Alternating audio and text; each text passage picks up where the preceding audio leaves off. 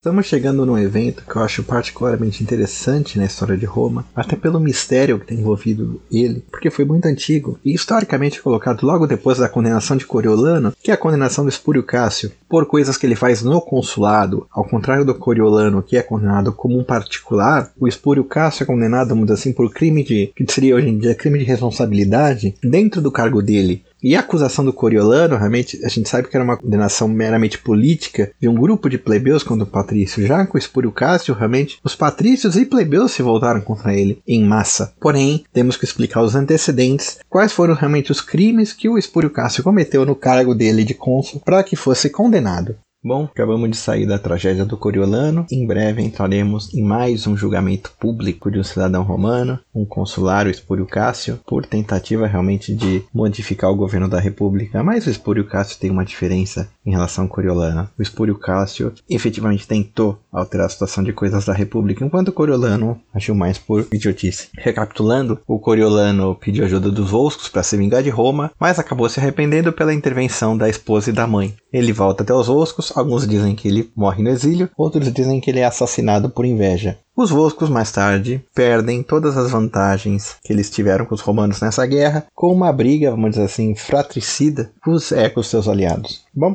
chegamos no ano 487 a.C., com o consulado do Tito Sicínio e do Caio Aquílio. A guerra realmente contra os Volscos os Ecos se arrasta, dessa vez realmente com a união dos Érnicos, né, antigos aliados de Roma. Como praxe da guerra antiga, as guerras antigas elas sempre começam com devastações nas terras, né? praticamente um roubo de gado. Né? Lembrando que os latinos eram um povo de pastores, cuja grande contribuição na história é a língua latina. Se você tirar parte do Império Romano, claro. Então, os hérnicos, eles eram aliados romanos e entram realmente para atacar o território romano, né? roubar gado, roubar, roubar comida. E o, o Senado manda uns embaixadores para os hérnicos, para dizer assim. Bom, qual é a de vocês, né? E os hérnicos respondem, ó. Nós não somos aliados dos romanos. Nós tínhamos aliança com o rei Tarquínio. Esse governo romano nós não conhecemos. O que foi meio que o argumento dos latinos por ocasião lá da Batalha do Lago Ergilo. Né? Na antiguidade, esse conceito de Estado, reconhecimento do Estado, não importa o governo, o que hoje em dia no direito internacional se conhece como a doutrina Estrada, nomeada por conta do ministro mexicano, né? Não importa realmente o governo, se é um governo lícito ou ilícito, justo ou injusto, os países devem conversar com seus governos reais, né? Não com governos justos, né? Não com governos, governos democráticos, né? Quem está no poder? Se, infelizmente, se se o cara que está no poder é um tirano, é um traficante de drogas,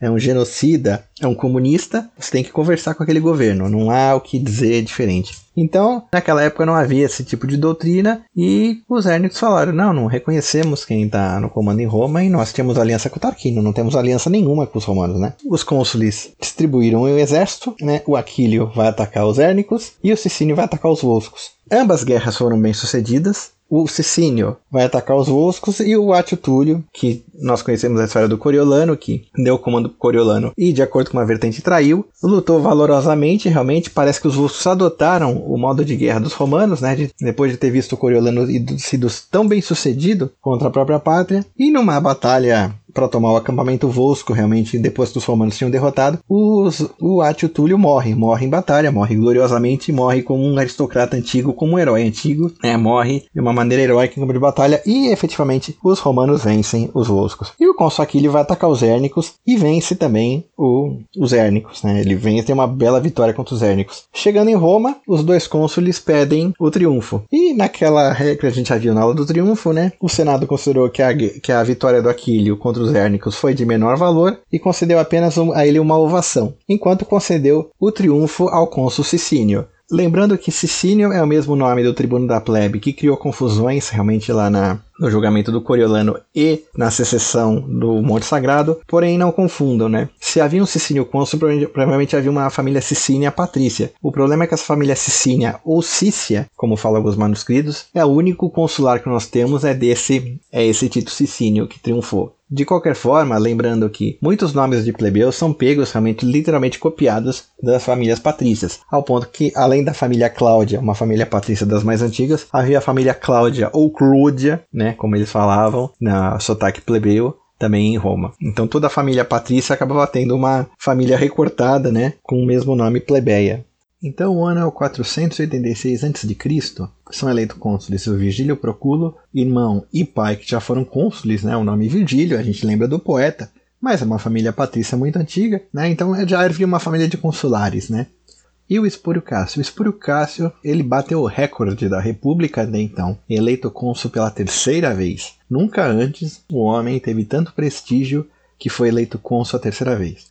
E tinha guerra contra os ecos, os érnicos e os voscos. O Vigílio Procuro, no sorteio, pega os ecos para a guerra, os ecos fogem do exército romano, fazem tática de terra arrasada e fogem para as montanhas, e o Espúrio Cássio ataca os érnicos e os voscos. Né? Ele ruma a sudeste de Roma. Né? Os Voscos também fogem do exército romano, pedem a paz. Os Érnicos e os Voscos fogem do exército romano, pedem a paz.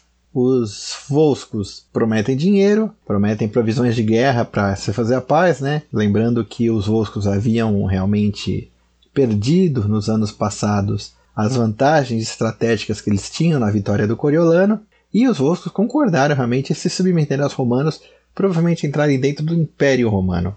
Os érnicos, vendo o acordo que os outros fizeram, também foram pedir realmente clemência ao exército romano, liderado pelo Espúrio Cássio, e o cônsul realmente acusa os érnicos de malícia, né? Afinal de contas, primeiro eles deveriam se render e depois negociar. Fez a negociação enquanto eles estavam de arma na mão.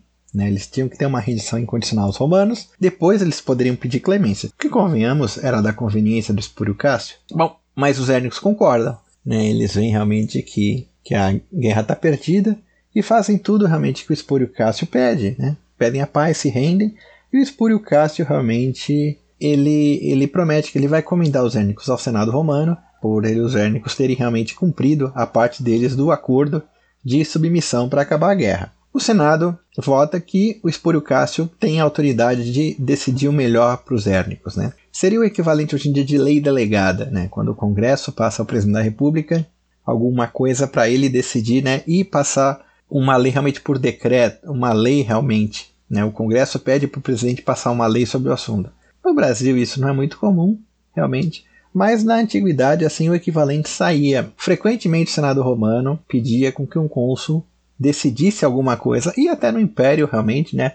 Por uma questão de bajulação, se entregava para o imperador decidir algo, como se o imperador já não pudesse decidir de chofre mesmo com a autoridade dele, né? Mas é sempre bom dar uma bajuladinha, né? Quem está no poder. Mas na República, acho que autenticamente, talvez os senadores julgassem que um homem decidisse melhor, né, com o império no cargo dele, que todo o grupo do Senado. Aí acontece algo um tanto quanto esquisito na história dos triunfos. O Espúrio Cássio pede o triunfo pela derrota dos Érnicos. E ele tinha tanto prestígio que ele consegue. Mas ficou aquilo no ar, né? Que triunfo esquisito, porque o Espúrio Cássio não derrotou os Érnicos. Os Érnicos, eles se renderam, né? Não houve uma guerra, né? Houve uma solução diplomática, houve uma solução de submissão por que pedir triunfo? Triunfo você realmente derrotou o inimigo em campo de batalha, matou seus homens, capturou seus chefes, suas cidades, tomou Butim. Já os érnicos não, os érnicos pediram arrego, entregaram tudo que os romanos queriam, né? Triunfar por isso. Diz a história que o Espúrio Cássio triunfou dos érnicos. Ele já tinha triunfado sobre os sabinos numa guerra convencional. E agora um triunfo diplomático, um triunfo, vamos dizer assim, sem motivo, né? Um triunfo, triunfo, vamos dizer assim, por um tratado, né? Por um tratado de submissão. Isso não era bem um triunfo, né? Relembrando que no segundo consulado, o Espúrio Cássio, à época da briga com o Coriolano, Espúrio Cássio já tinha feito um tratado diplomático integrar os latinos dentro do Império Romano. E terminado o triunfo, o Cássio realmente ele propõe o, vamos dizer assim, lei delegada, né, que o Senado pediu para ele decidir, para fazer um tratado com os érnicos nos mesmos termos que ele fez com os latinos. Isso ofendeu a suscetibilidade romana, porque os latinos, eles eram irmãos dos romanos, né? Havia aquela briga, mas era uma briga da família latina. Roma é uma cidade latina, falava latim, Roma era líder do Lácio. Mas os érnicos não eram latinos, eles eram primos, eles eram italiotas, mas não eram da raiz latina, né? Isso ofendeu porque, puxa vida, vai jogar os érnicos, né? Estão atacando os romanos nos últimos anos todos, né? Vieram com um golpezinho diplomático dizendo que não tinha acordo com a República Romana e vai querer fazer eles ficarem no mesmo nível dos latinos, né? Que já tinha tratado de parentesco os romanos a despeito das brigas, a despeito da Batalha Lago Regilo. Isso ficou muito estranho, né? E o pessoal começou a achar o que o Espúrio Cássio quer, afinal de contas, né? O que o Espúrio Cássio quer? Será que no terceiro consulado e segundo triunfo o sucesso subiu a cabeça dele? Ele está se sentindo mais do que foram o Publícula, mais do que foram os Lárgio, mais do que foram Valério Máximo, né? O que, que o Espúrio Cássio quer? Né? Ficou aquele suspeita, suspeita, mas o Espúrio Cássio realmente, depois do triunfo, ele faz a proposta dele. Lembrando que depois do triunfo você realmente entregou o cargo militar, você está ali em Roma como um particular, no caso como um cônsul, né? O império, ainda que houvesse um império em Roma, lembra da do Valério Publico atirando os faces do machado, né? Era um império dentro das leis, né? O cônsul lhe dava ordens em Roma dentro do sistema legal. Fora de Roma, ele era um líder militar, era quase um rei. Ele fazia o que ele queria com quem estava submetido ao Império Romano e aos soldados. Mas dentro de Roma, ele estava sob o governo das leis. E o Espúrio Cássio propõe o que ele quer no discurso. Primeira coisa que ele propõe realmente é que ele se gaba realmente que integrou os latinos dentro de Roma, né? Ele também se gaba que durante o consulado dele, durante a rebelião da plebe, ele tinha ele tinha realmente pacificado o povo, feito, foi um dos cônsules pelos quais a lei sagrada passou. E finalmente agora ele pacificou os volscos e os érnicos, né? Então ele faz grandes realizações dele, né? Não só pacificou Roma, como pacificou os latinos com um tratado, agora pacificou os Voscos e os Érnicos com outro tratado, né? E ele ainda dizia: o melhor está por vir, confie em mim, né? Roma será grande na minha mão, Roma ficará grande comigo. E todo mundo vendo que o, vamos dizer assim, o princípio da impessoalidade da administração pública né, de uma república tava estranho, né? Pô, o Cássio tá se gabando muito, cara. Né? Ele não, não, trabalha sozinho, né? Isso aqui é uma república, né? Mas ele tá se gabando muito, ele tá. O sucesso subiu a cabeça. E ele realmente ele fala um negócio que acendeu alerta em Roma. Ele fala que ele vai dividir as terras públicas que estão sendo tomadas por alguns patrícios para uso pessoal e vai vender a preço de custo aos pobres o trigo que o Estado romano estava comprando da Sicília.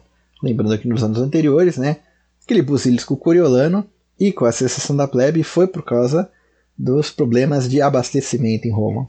Nisso, realmente, todo mundo ficou apavorado. Pronto, dar comida para os pobres é o melhor caminho para conseguir o povo do lado para conquistar a tirania. Foi o caminho que vários tiranos tiveram em várias cidades, e esse era o caminho Roma. Imediatamente depois, o partido aristocrático se levanta, né? O cônsul Virgílio, o colega, e o Apio Cláudio, né? Tacam o Espúrio Cássio. O que, que esse cara quer? Olha o que esse cara quer. Ele quer aspirar a tirania? O que, que ele está pensando que ele é? Olha o que ele está fazendo. Né? E atacaram veementemente no Senado Espúrio Cássio e o colega dele, né? Lembrando que um cônsul tinha poder de vetar o outro. Então, se o Virgílio tivesse contra qualquer iniciativa do Cássio, o Vigílio vetaria o que o Cássio falaria. O Cássio poderia até vencer a oposição do Cláudio no Senado, porque ele era cônsul, ele tinha império. Ainda que você mais tarde estaria lascado se o Senado tivesse contra você. Lembra da história do, do Servilho no ano 495. 486, né? 11 anos depois. E realmente o Espúrio Cássio enfrentou a oposição de um cônsul. Então, o que, que o Cássio faz? Ele fala: ah, o povo está muito forte, né? Você viu o que os tribunos da plebe faziam? Chama o povo, chama o povo, convoca comícia populi tributa, provavelmente, né? Convoca o povo no Fórum Romano, eu vou falar o povo. E ele começou a falar o povo, né? Quem fala o povo é o famoso demagogo, né? Na antiguidade, né? Porque o povo, o pessoal na antiguidade tinha bem noção que o povo, ele não era instruído, então o povo, ele não pensava a longo prazo como é no senador. E o Cássio tentava trazer o povo. Não, vamos distribuir trigo para vocês, vou fazer uma grande reforma agrária, vai ser muito bom para vocês, né? Só que o povo não gostou de uma coisa que foi o erro fatal do Espúrio Cássio. Ele estava jogando os aliados dentro da reforma agrária. Vejam, cuidado na história de Roma ao ficarem pensando sempre em plebeus coitados, patrícios malvados. Porque os plebeus sempre quiseram poder em relação aos patrícios, mas agora que um cônsul chega e propõe trazer os aliados para o poder também, os plebeus agem como patrícios os plebeus agem como uma classe aristocrática. Não, nós somos cidadãos romanos. Nós não vamos dividir com um latino, com um hérnico, as terras de Roma, né? Nós somos cidadãos. E nisso Virgílio convocava o Senado em oposição. Né? O Cássio no fórum tentando trazer o povo para si, e o Virgílio e os senadores no Senado metendo cacete no, no Cássio. O que, que ele estava fazendo? Ele queria tomar o poder, ele queria chamar o povo para tomar o poder. Nisso aconteceu um negócio que viria a acontecer mais tarde, muito na República Romana, mas foi a primeira vez. Os tribunos da plebe interviram. Não se sabe direito por que os tribunos da plebe interviram. Talvez eles acharam realmente que a proposta do Cássio era uma proposta perigosa. talvez tivessem com ciúme que um cônsul patrício estava trazendo o povo para si, né? Lembrando que Coriolano, Coriolano era um cara que detestava o povo e o povo detestava ele, apesar de ser um herói. Agora, um patrício tentando chamar o povo para si, isso era perigoso. Há quem diga que realmente os, os, os tribunos tivessem enciumados realmente de perder o poder deles para um cônsul, né? Então, realmente, o, os tribunos começam a se opor ao projeto do Cássio. Eles se opõem realmente. Lembrando que eles se opõem, mas eles se opõem realmente com palavras. Eles não usam o poder de veto deles ainda, porque, vamos dizer assim, esse projeto de lei estava meio, estava meio natimorto, porque, ao meu ver, se o Virgílio estava contra, ele vetaria. Então não precisaria nenhum tribuno entrando para vetar. Esse projeto passaria se houvesse uma ruptura institucional. E convocando o povo, insuflando o povo, ah, essa ruptura institucional seria fácil de ocorrer. Mas o Cássio argumenta, não, tribunos, não tem, vocês não se preocupem de terra com os latinos e com os hérnicos, não, porque que o povo romano vai ganhar com isso aí é muito melhor e a gente vai ficar mais forte com os aliados, entendeu? Juntos somos mais fortes, nós somos uma sociedade multicultural, e o pessoal adora usar isso aí de multicultural, é, é o chibolete. A sociedade romana é multicultural, multicultural, multicultural, cultural, cultural, cultural. Mas convenhamos, multicultural em relação a um bando de italianos não é nada multicultural quanto hoje em dia. Você disse assim, ah, étnicos, latinos e romanos são multiculturais. Não, multiculturais se você olhar com a lente daquela época. Se olhar hoje em dia, não tem nada de multicultural, é uma cultura italiota toda ali. Mas conforme os tribunos também foram se opondo, a temperatura subiu, Cássio acusou eles de estarem vendidos aos patrícios. Os tribunos estão vendidos aos patrícios. Esses tribunos aí são realmente vendidos. Isso acontecia mesmo. Os patrícios colocavam gente deles para virar tribuno da plebe, para poder meio que amortizar ali a situação com os tribunos da plebe. Até que se levantou um tribuno chamado Rabuleio, e ele fez uma coisa que hoje em dia você tem, hoje em dia você faz, né? Tá na Constituição, tá no nosso sistema jurídico que você só pode vetar frases inteiras, né? Você não pode vetar palavras do texto legal. Porque convenhamos, se você vetar uma palavra, você pode modificar todo o sentido, né? Se você fala uma frase assim, não é permitido tal coisa, e você vetar ou não, a lei se torna permitido tal coisa. Então, realmente, sempre que alguma coisa é vetada ou declarada inconstitucional, ou tem execução suspensa, né, o dispositivo inteiro, né, seja a linha, seja o parágrafo, seja o caput do artigo, ele é vetado por inteiro. E o Rabuleio ele vai lá e pede uma moção de ordem, né, para poder tentar cortar um pouquinho a lei num pedacinho, para poder ver o que, que dava para trabalhar ali. Porque uma coisa que se fazia na antiguidade era assim, tentava-se não se dividir os dispositivos legais para que as leis fossem aprovadas por inteiro. Então você queria a coisa A, aí você junto dela propunha a coisa B, que era do agrado do povo, e você passava A e B, não deixava dividir. O certo hoje em dia seria o seguinte: passa-se a B e veta-se a A. Mas naquela época ainda não estava se tentando trabalhar essas sacadinhas no direito, no direito público. Então o Rabuleio chama todo mundo e fala assim: ó, tô vendo que tá a discussão entre reforma agrária, reforma agrária para as terras públicas, com os romanos, com os latinos e com os hérnicos. Cônsul Cássio, você defende a proposta inteira, né? Você defende dividir entre romanos, latinos e hérnicos, né? Aí o Cássio, claro, claro, é o que propõe. Cônsul Virgílio, qual é a sua posição? Aí o Virgílio falou assim, nenhuma objeção a fazer reforma agrária entre os romanos, mas entre os latinos e os hérnicos, não. Aí o Rabulé falou, então tá decidido, faça-se a reforma agrária das terras públicas só com os romanos e vota-se mais tarde se incluísse latinos e hérnicos nisso, né? Aí o Cássio, não, não pode, porque vocês estão dividindo, né? E o Virgílio, não, tá bom, pode. O povo... Aí o Rabuleio realmente atou as mãos do Cássio. A pergunta é, por que o Cássio queria chamar os aliados? Será que ele tinha um acordo realmente para eles tomarem armas a favor dele? Será que ele queria aumentar a força dele com esses aliados se juntando aos plebeus do lado dele? Não saberemos. Não se sabe, né? Só se suspeita. Então ficou aquilo, né? Vão se votar uma lei para ver se se inclui na reforma agrária os aliados. Começou a vir aliados de fora de Roma, né? Lembrando que na antiguidade era muito difícil provar cidadania, então, uma forma de fraude nas eleições era você trazer não cidadãos para votar como cidadãos. Então, o pessoal a favor da lei dos Cássio trouxe os latinos e os hérnicos, e o pessoal contra a lei em Roma falou: e agora? Né? Capaz dessa eleição ser fraudada. Então, realmente, o Vigílio mandou expulsar os estrangeiros de Roma. Né? Sai todo mundo que não é cidadão, porque vai ter uma votação. Enquanto o Cássio, não, pode vir todo mundo, pode vir todo mundo tal. E ficou aquilo. A história não conta realmente quem ganhou a briga. E no Senado Romano, o Apio Cláudio fez uma moção que foi aprovada, que escolhendo 10 cidadãos para poder fazer a divisão de terras, sabendo que alguns senadores não gostariam daquilo, porque, como eu falei, os patrícios realmente eles na prática usavam as terras públicas com arrendamento de muito baixo custo, né, para poder trabalhar em seu benefício, lembrando que as terras públicas eram terras tomadas pelo inimigo, e uma das, das das propostas que o Apple Cloud jogou no Senado e que fosse, foi realmente aprovada foi que a renda dessas vendas dessas terras públicas e também a renda do arrendamento, né, depois que realmente fosse regularizada toda a questão fundiária do arrendamento das terras públicas, fosse usado para abastecer o exército romano, realmente pagar as armas, pagar os salários dos plebeus muito pobres que entrassem no exército romano. Lembrando que na antiguidade, em geral, você pagava pela própria arma. Né?